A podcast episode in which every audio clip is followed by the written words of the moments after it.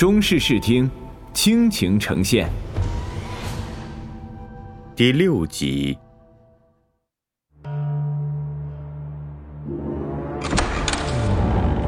辽穆宗高坐在龙椅上，一手抓着肥硕的羊腿，一手捧着酒坛，嘴里塞满羊肉，吃得津津有味。文武百官分列两侧，垂首静默，头也不敢抬。过了半晌，萧思温出班道：“皇上，燕云十六州乃我大辽安危所系。”自后周柴荣夺回关南之地，至今尚未收复。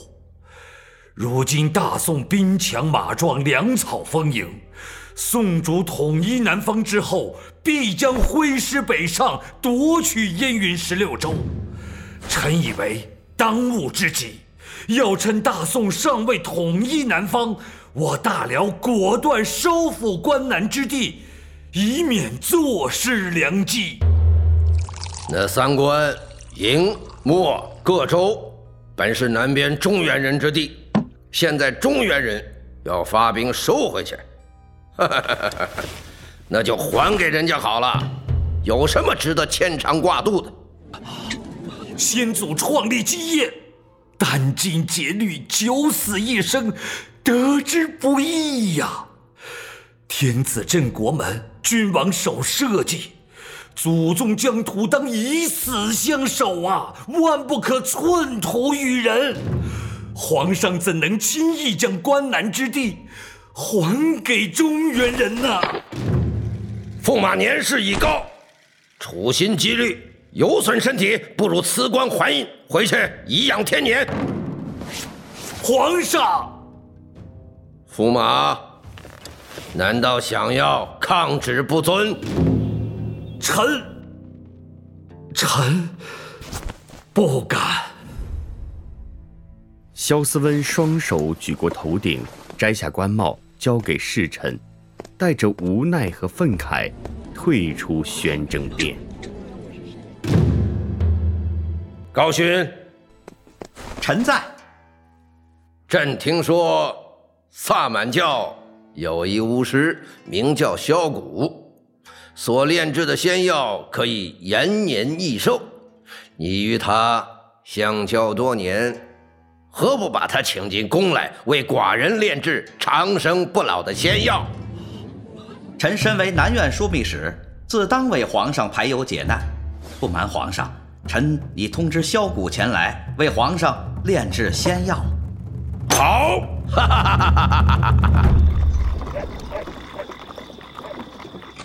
萧思温回到府中，悲愤交加，不能自已。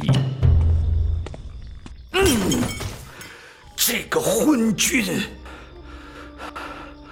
先祖创下的基业，早晚毁于其手啊！见父亲怒火中烧，大女儿萧忽年赶忙上前宽慰：“父亲。”皇上昏庸失政，暴虐无道。辅佐这样的君主，纵有忠心之志，也难有实现报复之时。既然回天无力，父亲又何必生气？我身为朝廷重臣，国之柱石，岂能眼睁睁看着大辽灭亡呢？父亲以一己之力，如何能力挽狂澜？与其忧心牵挂，不如顺其自然。是啊，如今皇上让您辞官还印，回家颐养天年，何不趁机好好的休养？我们父女不如出外狩猎，父亲一展骑射功夫，也让女儿们开开眼界。现在这个时局。我还哪有心情去狩猎啊！哎，父亲，有些事情既然无力改变，执着也是枉然，倒不如就事放手。况且皇上嗜杀成性，喜怒无常，父亲离皇上远些，女儿们反倒心里踏实。你们所言不无道理，可为父就是放不下这个包袱。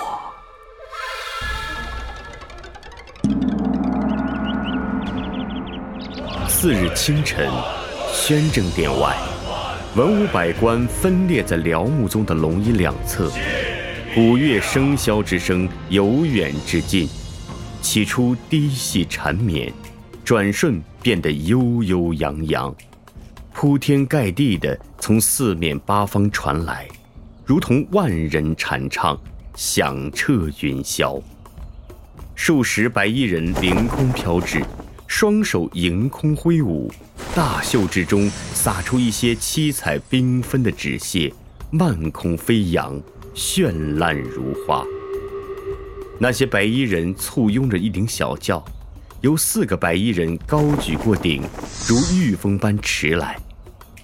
忽然，那顶小轿的垂帘似被一股无形的力量掀起，一个人影自轿中飞出。两条大袖如薄薄的双翼，迎风飘舞，足不沾地的凌空掠至。辽穆宗大步迎上，神母，神母，神母，大驾光临，犹如真神下凡，令人大开眼界啊！萧谷拜见皇上。神母，快快请起。随着一女子飘至近前，文武百官偷偷打量萧谷，见她四十岁左右年纪，依旧年轻美貌，大家面面相觑，惊疑不定，无人敢问。辽穆宗给身边太监一个眼色，太监立刻心领神会。有本起奏，无本退朝。吾皇万岁万岁万万万岁！免了免了免了免了，都退下吧。退朝后，辽穆宗移至延昌宫，他坐在玉椅上询问高勋：“爱卿，可将寡人的初衷告知神母啊？”回禀皇上，臣已告知神母。神母。乃萨满真神之女，神通广大，无所不能。寡人召你前来，失礼之处，还请见谅啊。蒙皇上召见，乃萧谷之福，能为皇上效劳，萧谷求之不得。听说神母求取天神所赐圣水，让病人饮下，或以之洗剑疮痈毒。多有愚者，寡人虽君临天下，然人生苦短，不想我九五至尊撒手成空。不知神母是否有灵丹妙药，可使朕长生不老啊？皇上是想求一剂长生不老药？既知朕的本意，神母，神母可有良方？良方是有，不过这药必须加成年男子的胆汁调和制成，以圣水饮用，方能奏效。爱卿，为了寡人能延年益寿、长生不老，你就快把胆挖出来吧，为朕做药引子，也好给朝廷的文武百官做个表率。皇皇皇上，中原人有一句话：“君让臣死，臣不得不死。”啊。可是，可是臣一死，就再也不能侍奉皇上，为皇上分忧解难了。况且，皇上求得良药，臣功不可没呀！皇上，皇上乃圣主明君，又怎么会杀有功之臣？皇上想要疗效显著。做药引之人必须精挑细选，只有年轻力壮、身无疾病的男子才符合条件，才能发挥最好的药效。哈哈哈哈哈哈！爱卿啊，寡人不过是跟你开个玩笑，看你对寡人是否忠心。快起来吧！多谢皇上开恩。爱卿，牢中的死囚早晚是个死，你去把他们集中起来，让神母精挑细选一个出来。皇上，这牢中的死囚大多年老体衰，体弱多病。依臣之见，投下军州的奴隶不少都是行伍出身，个个身强体壮，康健无病，不妨从中挑选。嗯，好，就按你的意思去办，从投下军州的奴隶之中挑选，早日制成仙药，不得有。误。遵旨，皇上。